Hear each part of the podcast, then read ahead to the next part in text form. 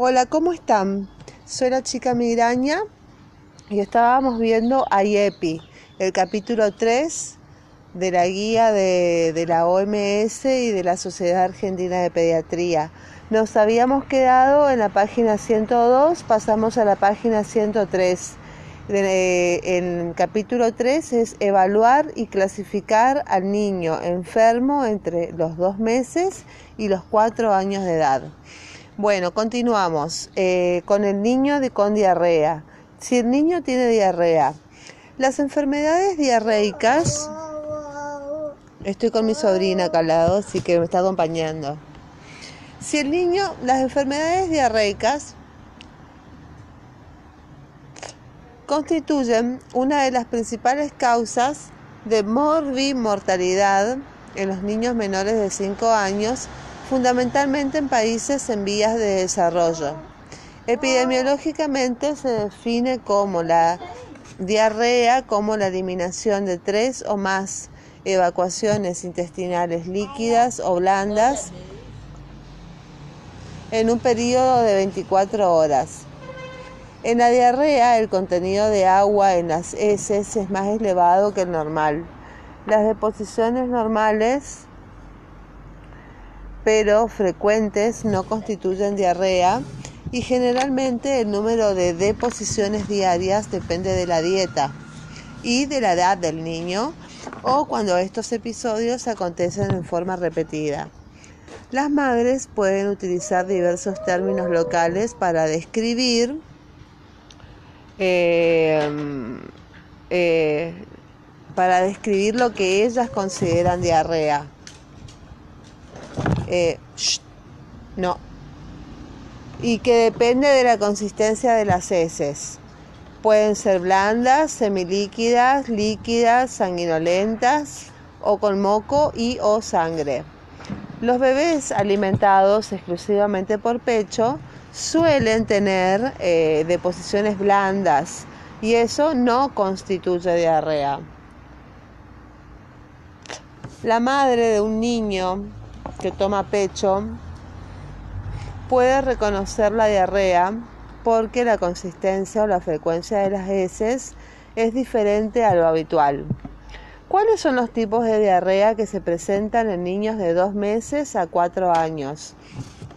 La mayoría de las diarreas causantes de deshidratación son líquidas o semilíquidas.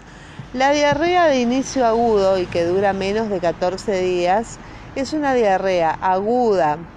Se caracteriza por no tener sangre visible en las heces y puede acompañarse de anorexia, vómitos, irritabilidad y otros síntomas. Frecuentemente este tipo de diarrea resuelve, se resuelve en los primeros siete días. Cuando la diarrea aguda no es tratada en forma oportuna, puede producir deshidratación y desnutrición. Esta última, la desnutrición, se produce fundamentalmente cuando se reduce la alimentación del niño o cuando estos episodios diarreicos acontecen en forma repetida.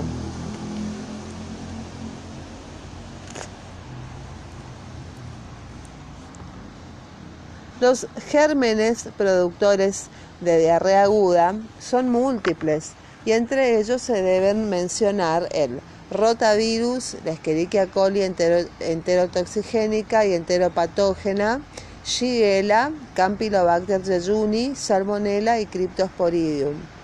Cuando la diarrea comienza como un episodio agudo con deposiciones líquidas y persiste más de 14 días, se la denomina diarrea persistente. El niño puede tener pérdida marcada de peso y presentar deshidratación cuando el volumen de agua perdido o en heces es muy importante. La diarrea persistente no tiene un agente causal único, puede ser Escherichia coli enteropatógena, Shigella, etc. Y no debe confundirse con la diarrea crónica, que generalmente es de causa no infecciosa. Aproximadamente el 20% de los episodios diarreicos se vuelven persistentes.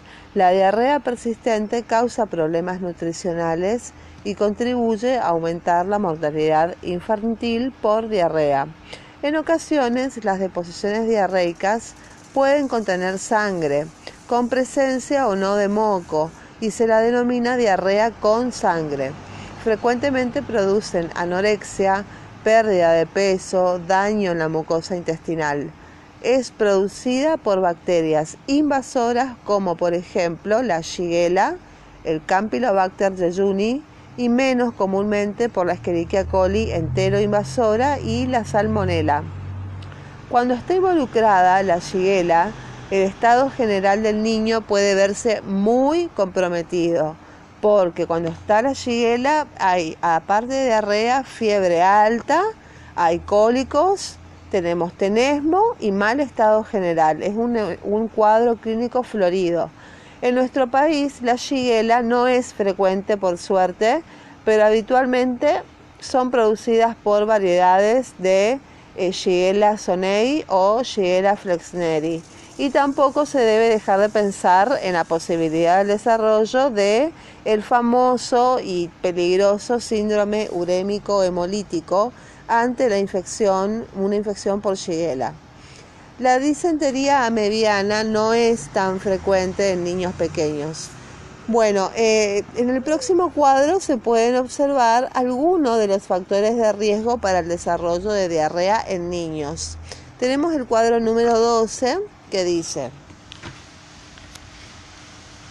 eh, factores de riesgo y justificación para la producción de diarrea. Bueno, en, el primer, en la primera columna dice los factores de riesgo, que son el primero, ausencia de lactancia materna exclusiva durante los primeros cuatro o seis meses de vida. Eso es un factor de riesgo.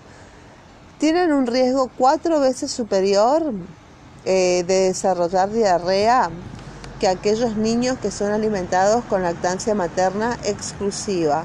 La leche materna contiene anticuerpos y otros factores antiinfecciosos que protegen contra diversos tipos de gérmenes, como por ejemplo shiguelas, y se recomienda la lactancia materna por lo menos en forma ideal hasta los dos años.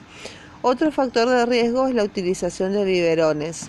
Los biberones y las tetinas se contaminan fácilmente con los gérmenes enteropatógenos cuando no se higienizan adecuadamente. Las bacterias se multiplican cuando se deja en ellos la leche que no se ha consumido rápidamente. El tercer factor de riesgo es una inadecuada conservación de alimentos. La contaminación de los alimentos puede producirse fácilmente ya sea durante su preparación, contacto con recipientes o utensilios contaminados o durante el guardado de los mismos, como dejarlos a temperatura ambiente por varias horas o inadecuado recalentamiento, etc. Otro factor de riesgo es beber agua contaminada con bacterias. La contaminación del agua puede producirse en los lugares donde se provee o dentro de los recipientes donde se guarda. En el hogar, la contaminación se instala cuando se guarda en recipientes eh, destapados, cuando se introducen cucharas u otros elementos contaminados o cuando se toca con las manos inadecuadamente higienizadas. Y otro factor de riesgo es el lavado inadecuado de manos. Numerosas enfermedades se producen por no lavarse las manos después de defecar o antes de preparar o servir comidas, de cambiar un pañal con heces de niños y de no desechar correctamente los pañales del bebé. Cuando examine a un niño con diarrea, verifique si tiene deshidratación y evalúe los problemas asociados con la misma. Frecuentemente ambos pasos se completan antes de iniciar el tratamiento, pero en otros casos es necesario postergar la realización de la anamnesis y el examen clínico completo para administrar primero el tratamiento de urgencia, como por ejemplo en la deshidratación grave. Bueno, entonces ya hemos aprendido cómo llenar la parte superior del formulario de atención, cómo verificar y clasificar al niño en cuanto a los síntomas principales, que son signos generales de peligro, tos y dificultad para respirar. Y ahora vamos a aprender a evaluar la para diarrea. Para esto es necesario formular todas las preguntas del, recuadro de pregunte que siga las instrucciones de observar, evaluar y explorar del cuadro eh, de, eh, que dice evaluar el cuadro de procedimientos de qué tiene el niño, eh, tiene el niño diarrea. Es un cuadro, el cuadro 13 que se desarrolla a continuación. El cuadro 13 de diarrea. En todos los niños enfermos hay que preguntar a la madre por el problema del niño, verificar si hay signos generales de peligro, Pregunte si tiene tos o dificultad respiratoria y luego pregunte si el niño tiene diarrea. Si tiene diarrea, eh, si es así, eh, preguntamos, ¿tiene el niño diarrea? Si la respuesta es sí, este, es, la, otra pregunta es, ¿hace cuánto tiempo hace que tiene diarrea? Y la tercera pregunta es, ¿hay sangre en las heces? Entonces acá pasamos a observar, evaluar y explorar clasificar la diarrea. Esto consiste en determinar el estado general del niño. El niño está letárgico o inconsciente, intranquilo o irritable. Hay que determinar si tiene los ojos hundidos. Hay que ofrecer líquidos al niño. Si bebe mal o no puede beber. Si bebe ávidamente o con sed eh, si tiene el signo del pliegue cutáneo, o sea, la piel se vuelve al estado anterior muy lentamente, más de dos segundos, eh, o lentamente, y un relleno capilar. Entonces acá se clasifica la eh, enfermedad del niño mediante el cuadro de clasificación codificado por colores para diarrea. Muy bien. Eh, si entonces, eh, por ejemplo, si preguntamos, el niño tiene diarrea y la madre contesta que no, el cuidador dice que no, hay que preguntar por los principales síntomas, si tuvo fiebre, si tuvo problemas del oído y garganta, y verificar si tiene desnutrición y anemia, el esquema de inmunización y evaluar eh, la alimentación y la existencia de otros problemas de salud. Punto 2.1. Eh, ¿Cómo evaluar a un niño con diarrea? En todos los niños enfermos pregunte, ¿el niño tiene diarrea? Pregunte sobre la presencia de diarrea utilizando palabras que la madre comprenda. Si la madre responde que el niño no tiene diarrea, pregunte sobre el siguiente síntoma principal que es la fiebre. Si la madre responde que el niño sí tiene diarrea o si ya había explicado que la diarrea era el motivo por el cual había acudido al servicio de salud, anote su respuesta. Luego, evalúe al niño para ver si hay signos de deshidratación, diarrea persistente y o diarrea con sangre. ¿Hace cuánto tiempo eh, hace que tiene diarrea? Dele tiempo a la madre para que conteste la pregunta. Tal vez demore un poco en recordar el número exacto de días y recuerde que cuando la diarrea tiene una duración menor de 14 días se considera como diarrea aguda y si tiene más de 14 días de duración se define como diarrea persistente. Hay que preguntar, ¿hay sangre en las heces? Pregunte a la madre si en algún momento durante el episodio de diarrea ha visto sangre en las deposiciones. Luego, verifique si hay signos de deshidratación cuando un niño comienza a estar deshidratado, está intranquilo e irritable. Cuando la deshidratación persiste, el niño se torna letárgico o inconsciente. A medida que el cuerpo del niño pierde líquidos, los ojos del mismo pueden verse o estar hundidos, que se dice en oftalmos en términos médicos.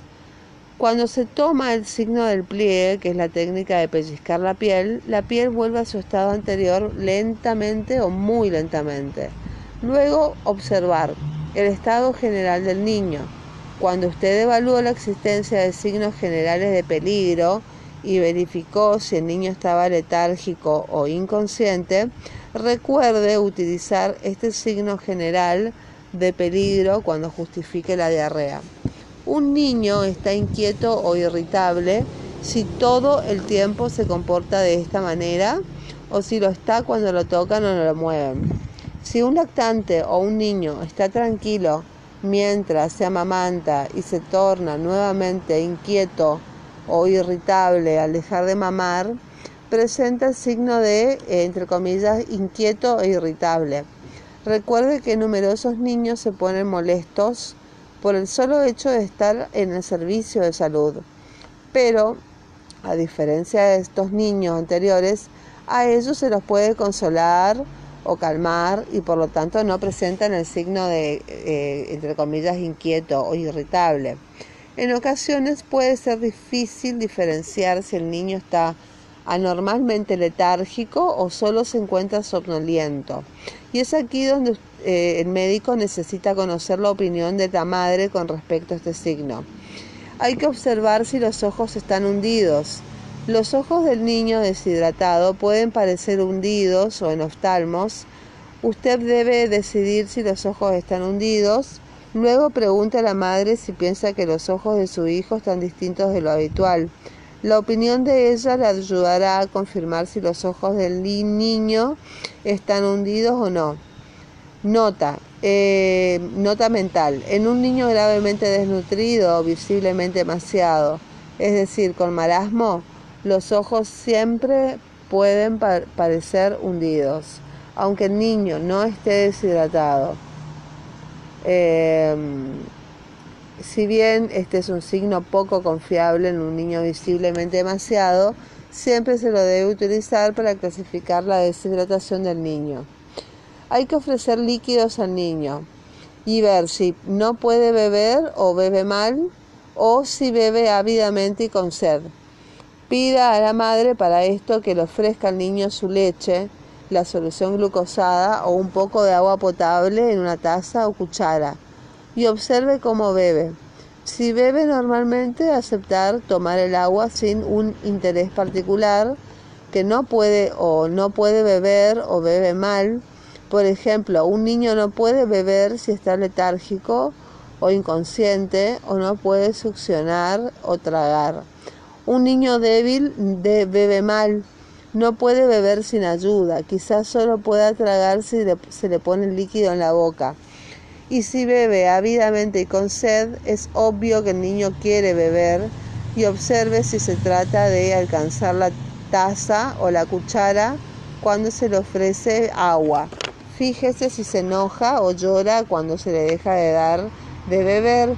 Si el niño toma un sorbo solo porque se le incita a hacerlo y no quiere beber más, eh, no, es, no, no, tiene el signo del, bebé eh, ávidamente con sed. A continuación, realizar el signo del pliegue cutáneo. Cuando el pliegue vascular vuelve a su lugar, ¿lo hace muy lentamente, o sea, tarda más de dos segundos, o es más lentamente?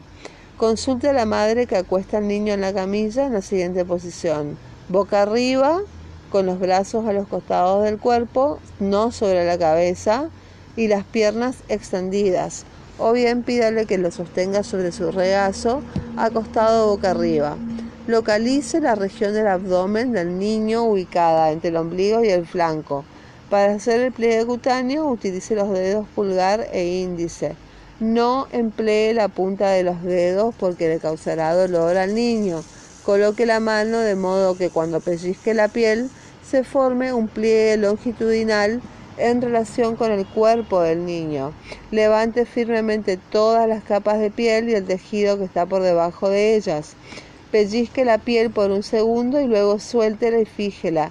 Y si la, eh, si la piel vuelve a su lugar, muy lentamente, más de dos segundos, lentamente la piel permanece levantada, aunque sea brevemente o inmediatamente. Al realizar el signo del, relleno capilar, solicitar a la madre que acueste al niño en la camilla en la siguiente posición. Boca arriba, con los brazos acostados del cuerpo, eh, no sobre la cabeza, y las piernas extendidas. O bien pídale que lo sostenga sobre su regazo, acostado boca arriba. Coloque su, eh, eh, su dedo índice sobre el dorso de la mano o pie del niño y ejerza una leve presión. Verá que el lugar de la compresión se torna pálida. Al descomprimir debe retomar rápidamente su color rosado. Si tarda más de 3 segundos en hacerlo, es un signo de mal relleno capilar y corresponde a deshidratación grave. En nota mental es muy importante recordar que en un niño con desnutrición grave, la piel puede volver a su lugar lentamente, incluso cuando el niño no está deshidratado. En un niño con sobrepeso, con obesidad o con edemas, la piel puede volver a su lugar inmediatamente, aun si el niño está deshidratado. Si bien el signo del pliegue es menos confiable en estos niños, utilícelo para clasificar la deshidratación del niño. A continuación, en el cuadro 14 se describen otros signos que usted seguramente observará en varios textos de pediatría y AIEPI incorpora solo algunos de ellos, que son los signos de fácil identificación y adecuada sensibilidad y especificidad. Cuadro 14. Cómo evaluar el estado eh, de hidratación y qué plan utilizar. Tenemos el plan A, el plan B y el plan C. Para esto hay que observar la condición general, los ojos, las lágrimas, la boca y lengua y la sed, explorar el signo del pliegue cutáneo y decidir qué tipo de plan. El plan A, la condición general está bien, alerta, los ojos están normales, las lágrimas, eh, eh, llora con lágrimas presentes, eh, la boca y lengua están húmedas y la sed es normal o no tiene sed. cuando exploramos el pliegue cutáneo, este desaparece rápidamente, entonces se decide que no tiene deshidratación. El plan B, al observar la condición general, el niño está intranquilo, irritable los ojos están hundidos, las lágrimas están ausentes, la boca y la lengua están secas, la sed está sediento y bebe rápido y ávidamente. Entonces hay que explorar eh, el pliegue cutáneo que desaparece lentamente y hay que decidir si eh, presenta dos o más signos, tiene deshidratación. El plan C Observar la condición general que puede ser comatoso o hipotónico. Los ojos eh, son muy hundidos y secos, eh, las lágrimas están ausentes, la boca y la lengua están muy secas, la sed eh, bebe mal o no ni siquiera es capaz de beber y explorar el pliegue cutáneo y desaparece muy lentamente con una duración mayor a dos segundos la decisión es que si presenta dos o más signos de estos, incluyendo por lo menos una clave, tiene deshidratación grave, estando comatoso, indica shock. Otros signos que indican la presencia de shock son tiempo de llenado capilar mayor de 3 segundos, pulso radial eh, ausente o muy débil, presión sanguínea baja.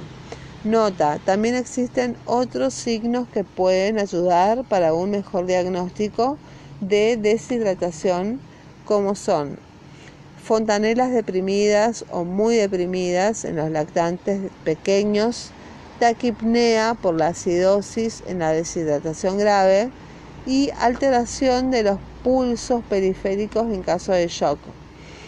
Bueno, ¿cómo clasificar la diarrea? En el cuadro Evaluar y clasificar, los niños con diarrea pueden clasificarse de acuerdo al estado de hidratación, al tiempo de duración de la diarrea,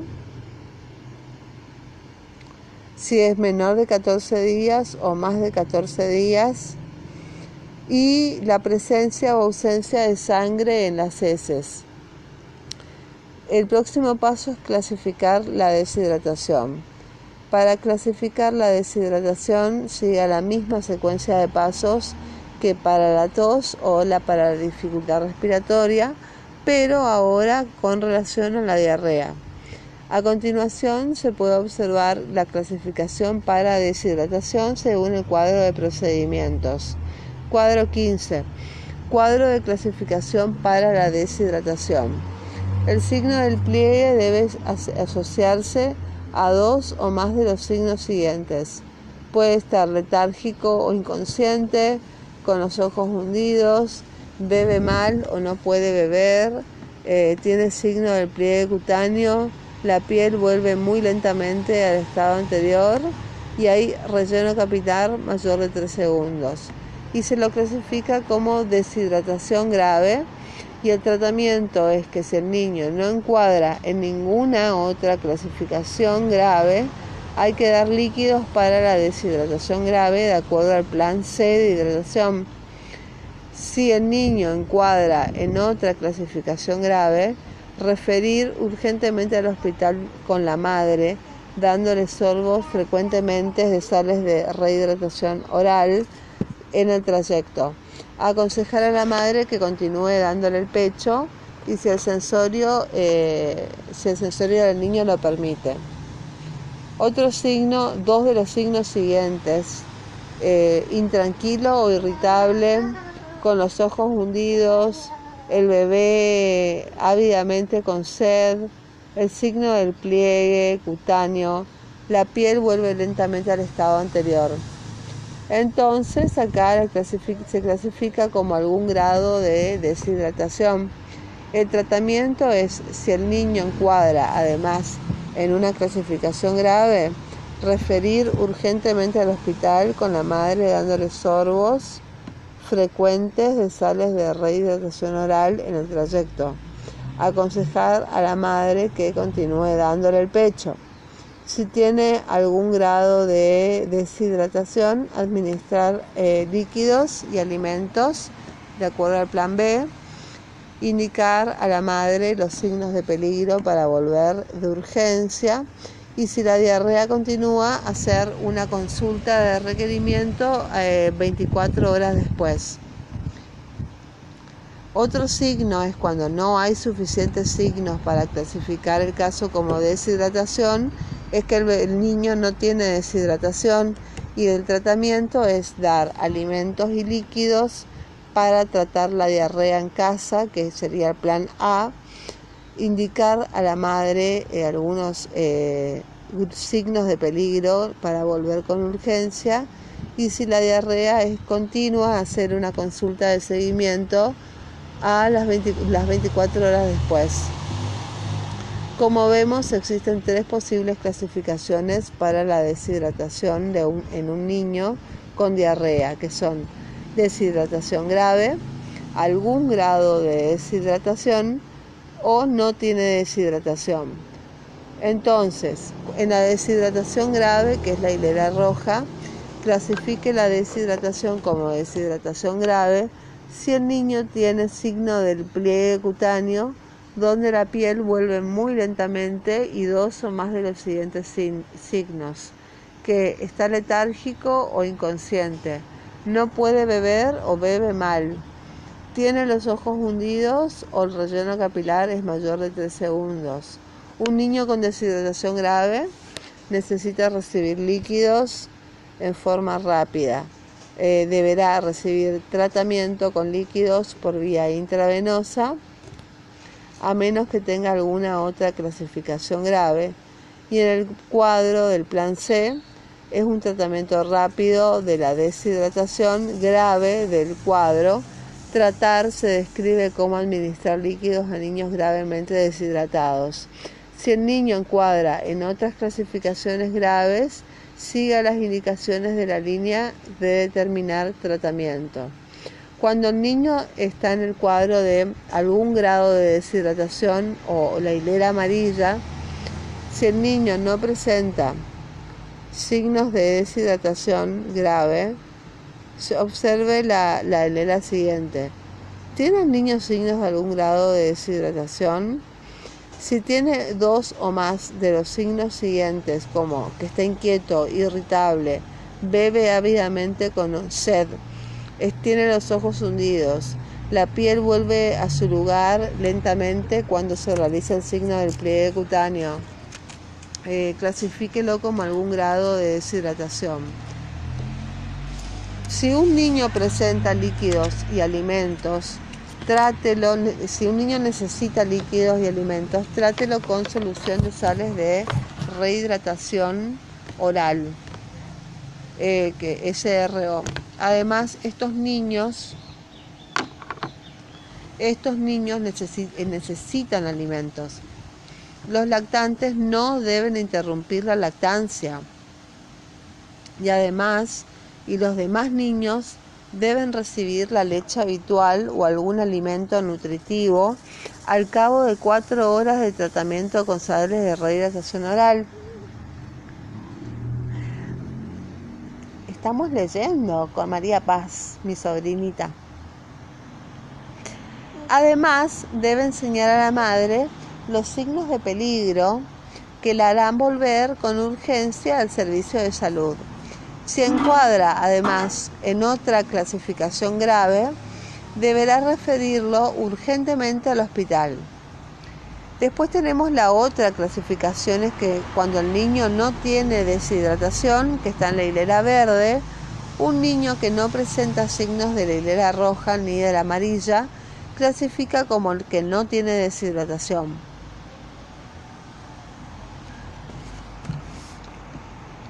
Este niño necesita líquidos y alimentos adicionales para prevenir la hidratación, la deshidratación. Estos líquidos se le administrarán en la casa. Las tres reglas del tratamiento en su hogar incluyen administrar líquidos adicionales, continuar la alimentación y regresar inmediatamente si aparecen signos generales de peligro. En el plan A, basta, no. En el plan A, tratar la diarrea desde la casa. Se describe qué líquidos eh, y qué alimentos se enseñará a utilizar. María Paz, no. Eh, eh, se, se trata, tratar la diarrea en la casa. Entonces, se describe qué líquidos y qué alimentos se enseñará a utilizar a la madre qué cantidad deberá darse al niño y cuándo debe regresar al control. Las recomendaciones sobre la alimentación están en el cuadro de aconsejar a la madre o al acompañante. Con respecto a, la clasificación de la diarrea persistente, después de clasificar la deshidratación, clasifica al niño como con diarrea persistente si la duración ha sido entre 14 o más días la diarrea persistente puede clasificarse de dos formas, diarrea persistente grave y diarrea persistente.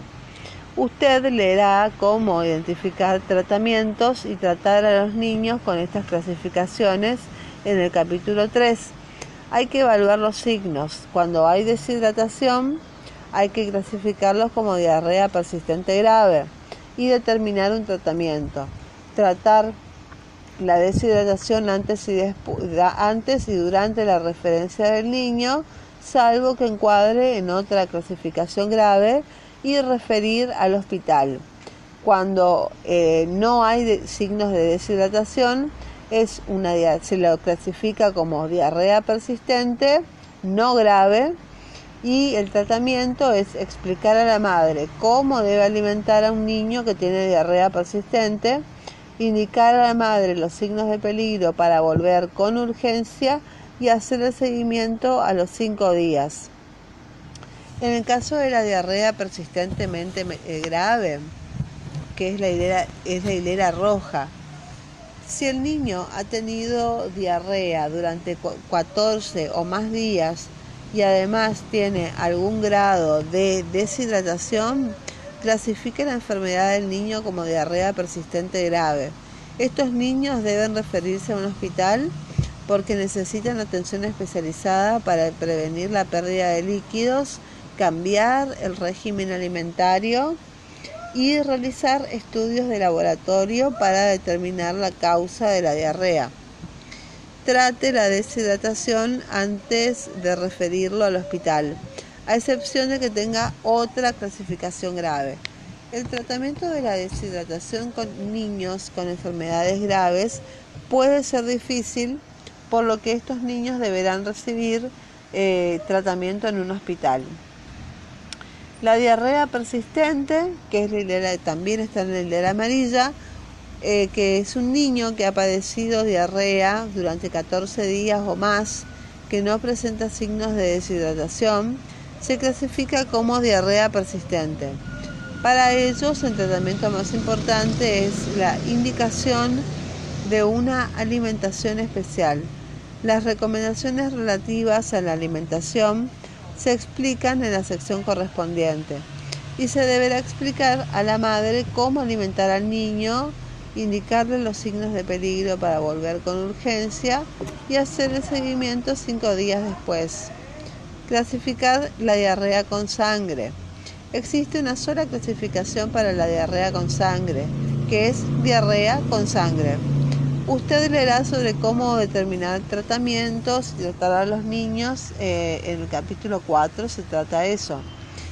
El cuadro 17 dice cuadro de clasificación de la diarrea con sangre.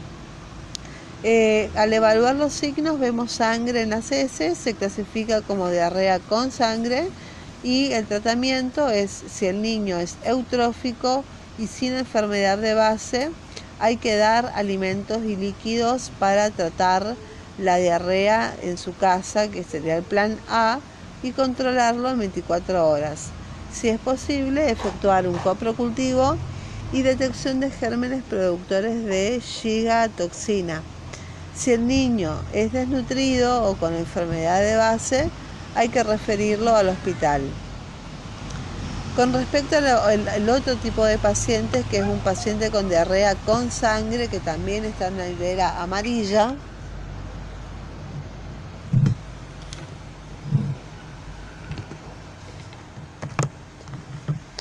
clasifique a un niño con diarrea y sangre en las heces como diarrea con sangre.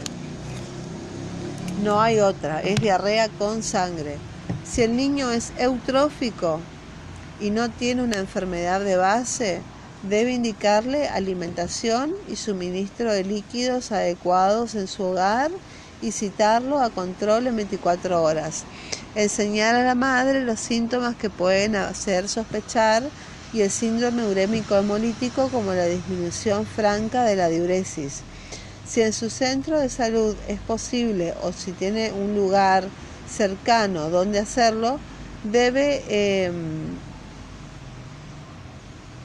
eh, efectúe un coprocultivo y detección de gérmenes productores de gigatoxina. Por otro lado, si el niño está desnutrido o tiene una enfermedad de base, referirlo urgentemente al hospital.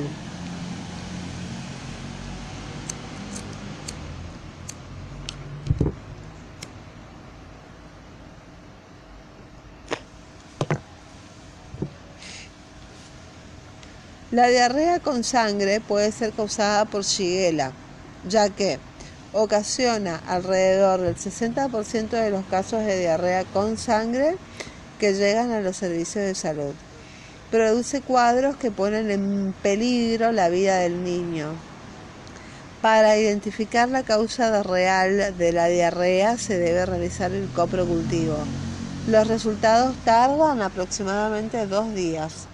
Veamos ahora hasta completar el resultado del formulario de registro de atención en cuanto al síntoma de diarrea y seguimos con la niña Fátima.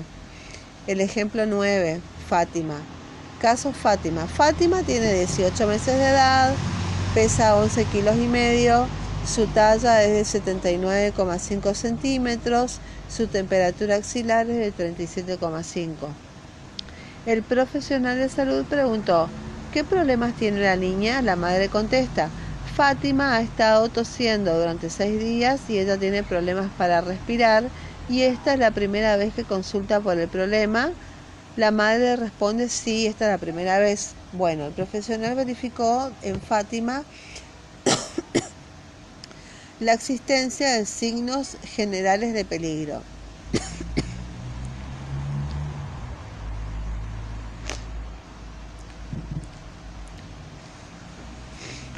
La madre dijo que Fátima puede beber, no tuvo vómitos, no ha tenido convulsiones durante esta enfermedad. El médico preguntó, Fátima, ¿estás somnolienta? La madre contesta, sí. El profesional de salud le realiza el estímulo sonoro de hablar y aplaudir y le pide a la madre que moviera a la niña. Fátima abrió los ojos, pero no miró a, su alrededor. El profesional de la salud le habló a Fátima, pero ella no lo miró a la cara. Fijó la vista en blanco, aparentemente no se daba cuenta de lo que pasaba a su alrededor. El profesional de la salud pidió a la madre que le levantara la ropa a Fátima y contó 41 respiraciones por minuto. No observó retracciones costales ni estridor en Fátima. El médico pregunta, ¿tiene el niño diarrea? La madre dice sí, tiene diarrea hace tres días. No, no, tuvo, no presentó sangre en las heces. El médico le pregunta, ¿nota usted algo diferente en los ojos de Fátima? Y la madre dice, parecen hundidos.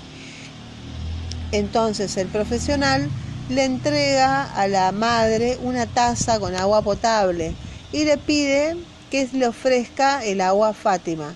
Cuando la madre le ofreció el agua, Fátima no bebió. Cuando el profesional pellizcó la piel del abdomen del pliegue, volvió muy lentamente a su eh, posición original, pues el signo del pliegue se toma en el abdomen. Entonces, en la parte correspondiente a la pregunta, ¿tiene el niño diarrea? Hay que tildar sí. Anotar en cuánto tiempo hace tres días, hay que especificar cuántos días. Después circule. Hay que decir que está letárgica, que tiene los ojos hundidos, que no puede beber, que vuelve el pliegue muy lentamente, ya que Fátima presentó estos signos durante la evaluación. Esto es todo para mandarla al hospital. Al clasificar de acuerdo al cuadro de procedimientos, usted puede observar que los signos de Fátima clasifican como una deshidratación grave. Entonces, anotar dicha clasificación, deshidratación grave, y en el margen derecho del formulario. Y entonces ese formulario queda en una forma que se muestra acá en la página 115 para derivarla al hospital y que el médico que lo reciba lea bien, o sea, todos los signos.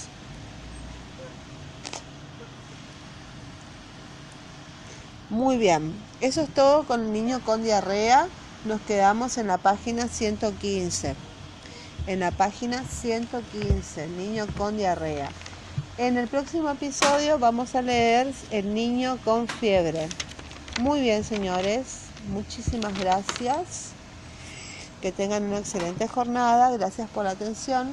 Seguiremos leyendo a IEPI en la página 116. Muchísimas gracias. Bye bye.